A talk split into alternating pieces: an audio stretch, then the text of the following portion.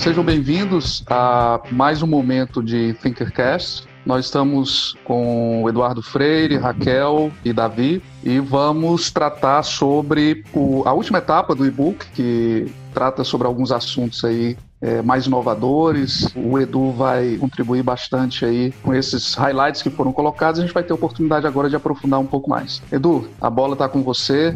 Começa aí a apresentação para quem ainda não te conhece. Depois Raquel e Davi, fiquem à vontade para se apresentarem. Valeu, Edson. Meu nome é Eduardo Freire, né? Sou um sócio aqui, estou como CEO da Frame. Estou aqui, aqui para a gente, na verdade, provocações e práticas do que a gente não viu sobre trabalho remoto. E obrigado aí pela oportunidade. Raquel? Nome é Raquel, eu sou responsável pela felicidade dos clientes da Framework, sou pragmática. Davi. Meu nome é Davi, sou consultor e Project Think aqui na Framework e vamos discutir aí, ver o que é que a gente consegue extrair desse tema.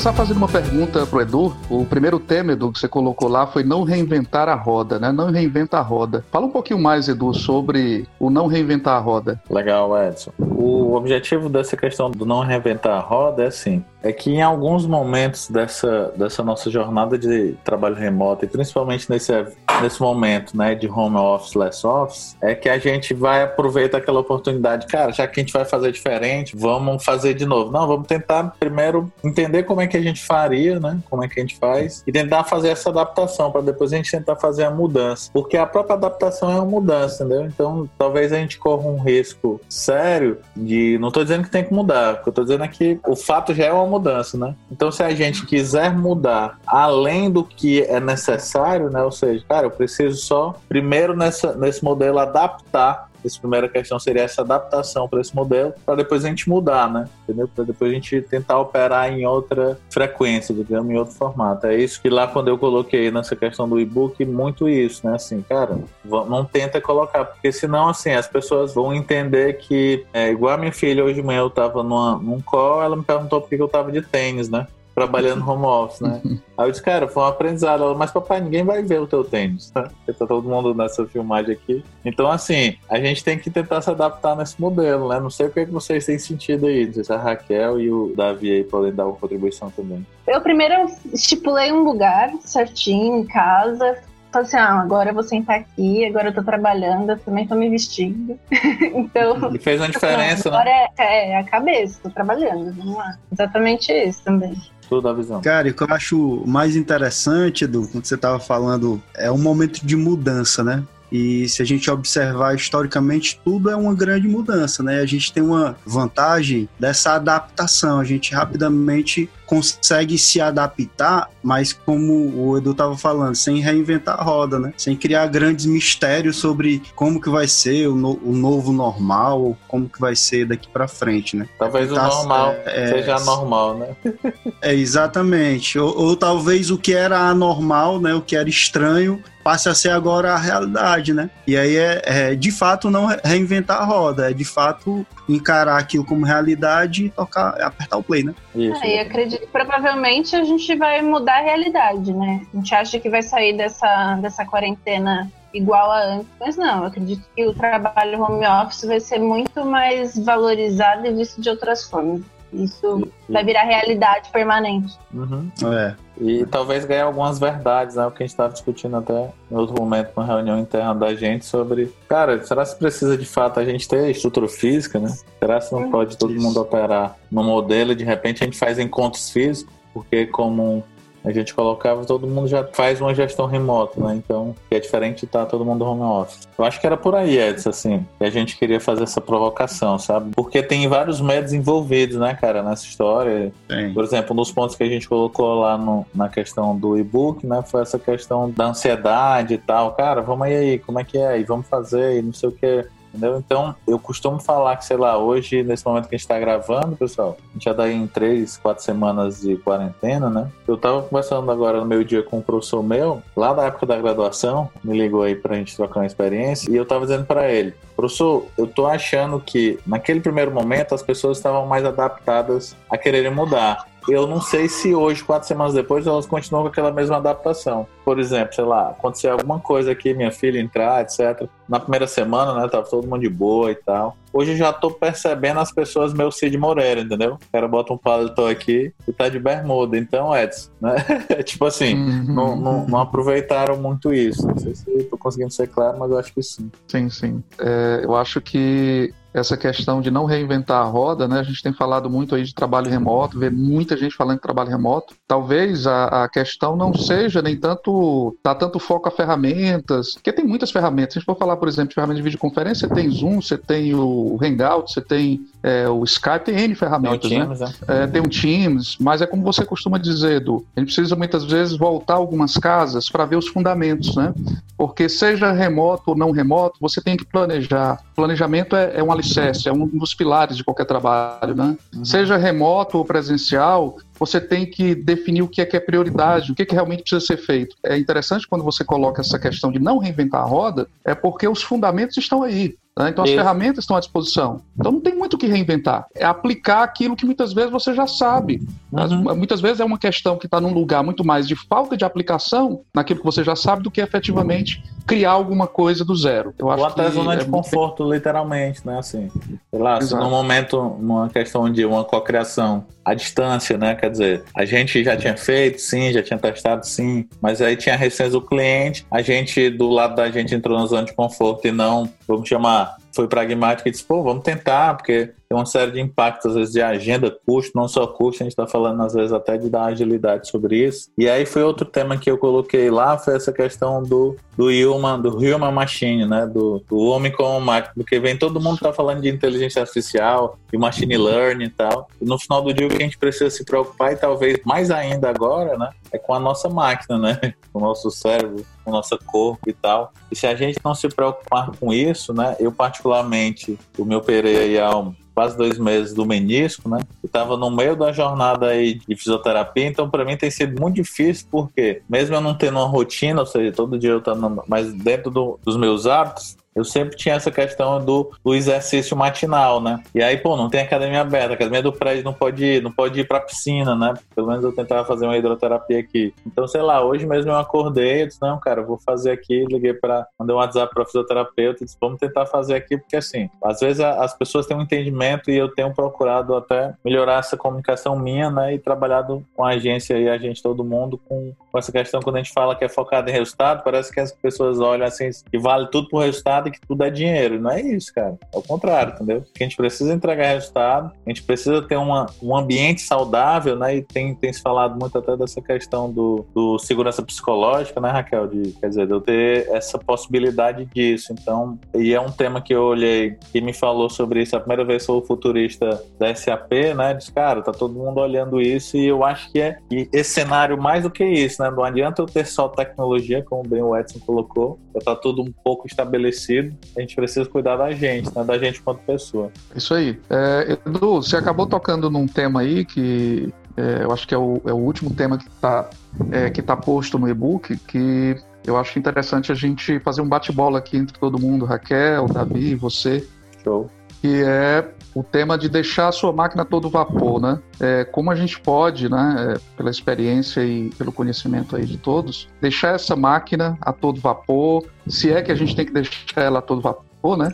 Será que é isso mesmo? Tal, e, tal, Não, e talvez seria até assim, o que é deixar todo vapor, né? E de novo, isso. entra naquela linha. Não é a gente morrer de trabalhar, entendeu? Se a gente não está falando de hard work, tem uma leitura muito ruim sobre o tema, né? Trabalho duro é a gente trabalhar focado e tem tudo a ver com a gente parar e planejar e tal. E em determinados momentos a gente vai ter pico de trabalho, né? Todos nós nas primeiras semanas a gente teve pico de trabalho, trabalhou sábado, domingo, que de novo, a gente estava num ambiente que, pelo menos eu, Até se ajustar, né? né? É, a gente nunca tinha vivido. E aí, Edson, mas sendo pragmático aqui na questão do ajustar a máquina, cara, para mim o que tem impactado muito aí há uns 3, 4 anos atrás foi essa questão do do exercício junto com meditação, sabe, cara? E o mais que isso é o menos preconceito com isso. Por exemplo, me ver a cabeça nesse exato momento, um dia que eu cheguei antes no box crossfit, né? Beleza, eu tenho 130 quilos, mas acredito em eu fazer crossfit. Sei se eu vou voltar a fazer, mas enfim. E aí estavam 10 minutos para começar, não tinha chegado ali.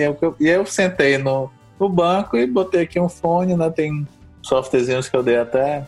E eles só facilitam, não quer dizer que o software eu vou meditar, enfim. É. Mas eles, com, por exemplo, cinco minutos ele te coloca um mantra ali, né? E aí eu fechei o olho, né? Reto, respiração, concentração. Né? E passaram várias pessoas por mim, da, do grupo da gente do CrossFit, e falaram comigo e eu não vi, entendeu?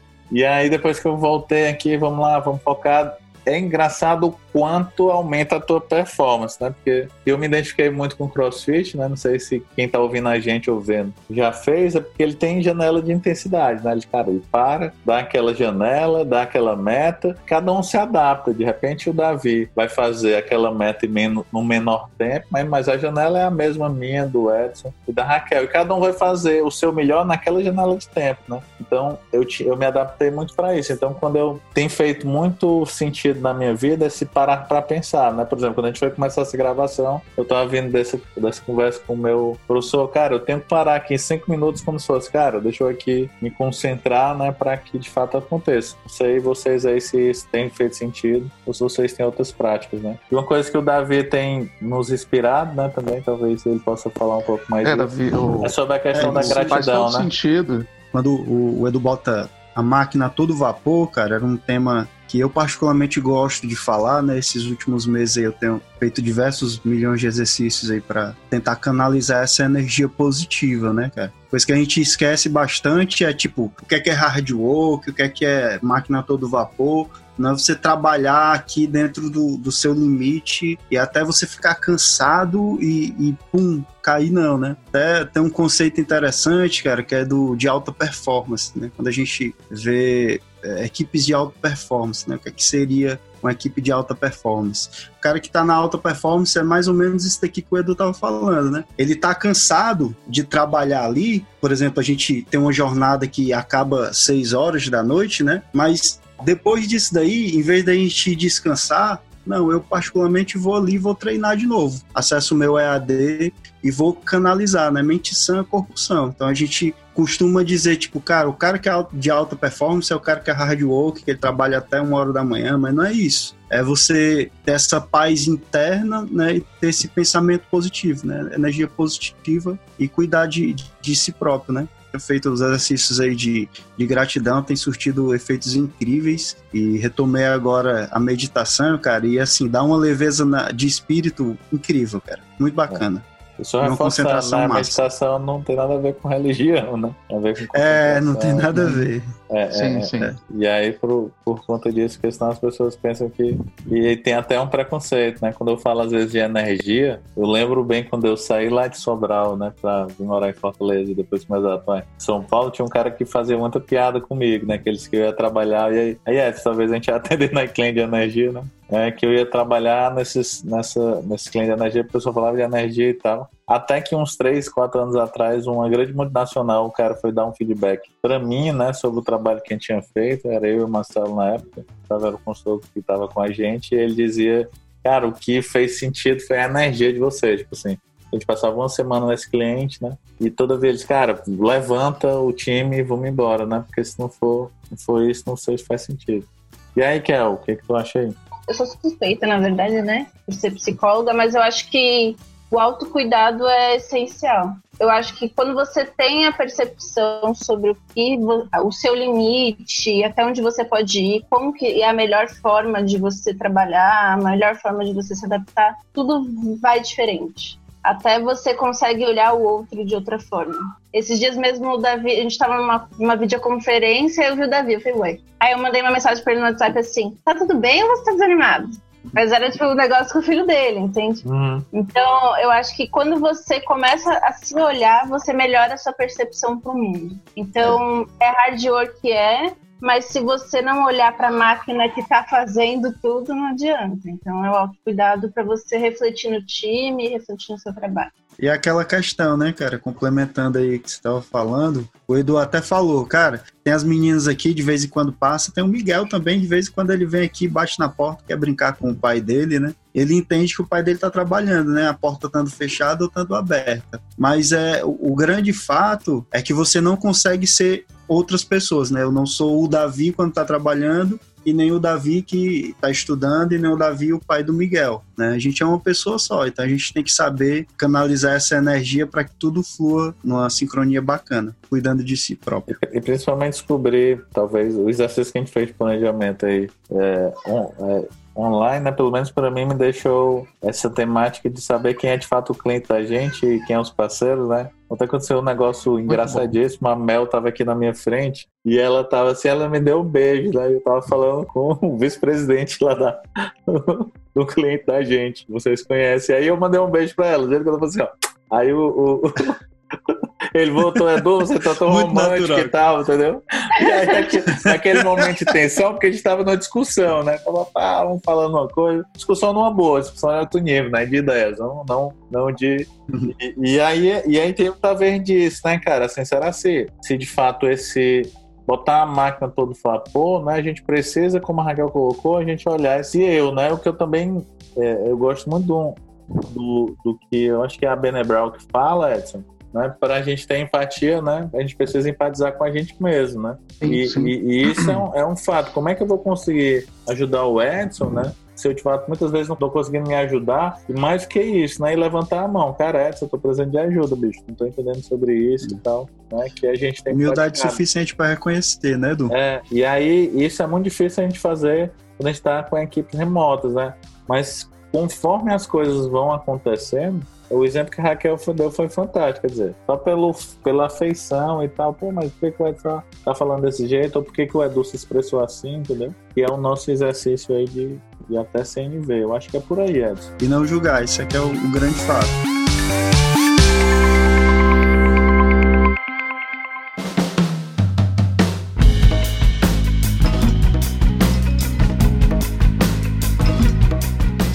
A gente está caminhando aí para o final dessa, dessa série, né? A cada vídeo que foi gravado, a gente é, seguiu a linha, o roteiro do que está estruturado. Quem quem leu o e-book viu que, que a gente é, se manteve fiel à estrutura do, do e-book, mas eu queria deixar aqui uh, espaço, né, já que a gente está encerrando essa série agora, para cada um dar aí a sua, a sua percepção final sobre toda essa série, sobre tudo isso que foi compartilhado.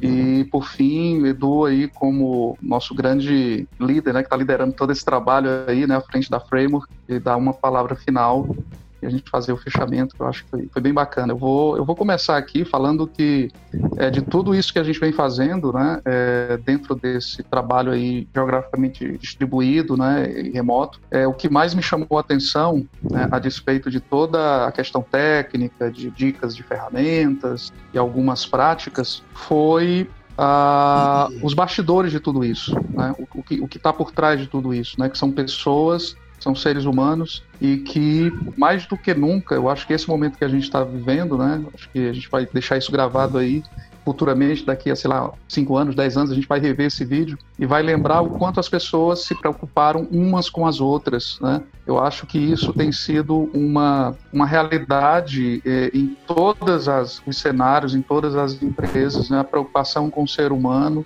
né, seja com saúde, seja com bem-estar físico, mental, e, e, é algo que para mim é, é, um legado que, que, fica de tudo isso, é um legado muito forte, né? é a preocupação do outro e ver o outro como ser humano, é muito mais do que um crachá, muito mais do que uma, um título, muito mais do que qualquer outra ordem social que, que seja estabelecido aí nos sistemas sociais, mas realmente como ser humano acima de tudo. Então, era isso que eu queria destacar aí ao final dessa série e agradecer a todos a Levantou a régua tu agora.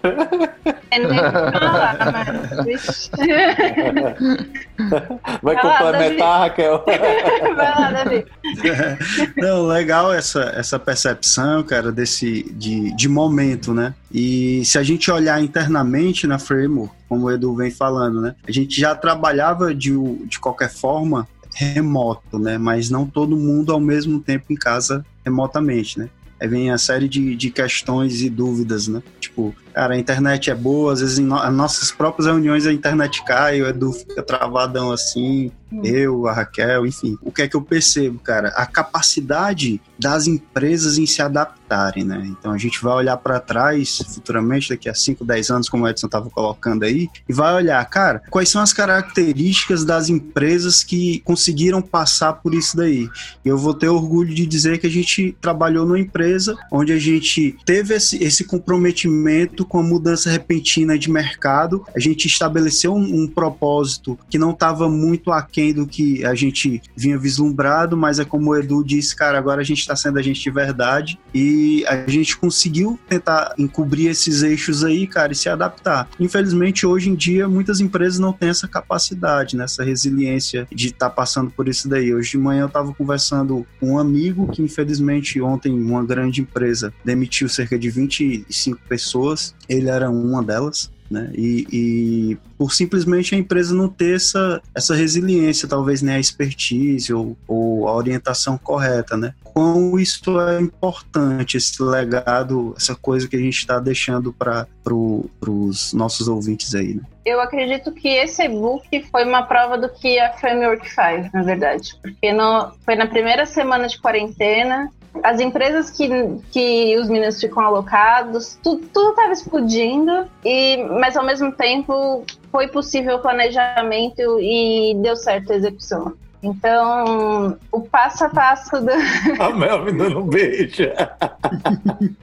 Desculpa. O passo a passo disso foi, foi o que a gente tá, tá entregando para vocês. É assim, depois dessas histórias, né, primeiro eu tenho que cair um cisco aqui no meu olho, então. É, é, mas assim, o que eu costumo, tô falando direto para o pessoal, né, tanto interno como externo, é que esse período ele tem sido o meu melhor MBA de todos os tempos, né? Porque ele é um, é um MBA muito prático e na verdade ele não está escrito em nenhum lugar, né? O Edson colocou aí um, um preâmbulo muito foda do, do, do, sentimento, né, reforçado pelo da visão, e a Raquel conseguiu consolidar num, num sentimento que era o que eu ia falar, assim. Para mim, o, esse trabalho que a gente fez, né, a gente, primeiro a gente nos interessou de fazer o melhor trabalho do mundo para ganhar um prêmio. A gente fez o melhor trabalho do mundo pra gente, né? E de fato, assim, se uma pessoa baixou, se 10 milhões de pessoas vão baixar, ou vão assistir essas coisas, eu acho que isso reforçou só o que, cara, a gente precisa impactar as pessoas. Pode ser uma, pode ser dez, né? E eu acho que isso foi conseguiu ser a linha mestre disso, né? Conseguiu, como a Raquel colocou aí, conectar a gente e de fato despertar esses, esses sentimentos, né? Então agradeço aí você que está nos ouvindo, assistindo, né? Isso foi simples, elegante, sincero, como eu costumo falar, né? Mas foram aprendizados práticos porque a gente se pegou em duas semanas antes falando sobre isso, né? Pô, mas cara, é uma tendência esse negócio, aí duas semanas depois, pum, tem que escrever sobre isso. Até pelo modelo, dizer, a gente esperou aí um, quase um mês depois que todo mundo saiu falando sobre isso e a gente achou que, né, e aí se eu estiver falando besteira, vocês me corrigem, né? Que era um momento, cara, vamos produzir isso, mas vamos produzir no time da gente, né? Fechado? Então, obrigado aí pelos feedbacks, foi muito bom. Pra mim foi muito bom, né? E aí conectou pra outras coisas e vem spoilers por aí, mas depois a gente fala. Coisas boas, né? Beleza, galera, valeu. Valeu, pessoal. Até o próximo aí. Valeu. Obrigado aí pelas coisas. Tudo bom.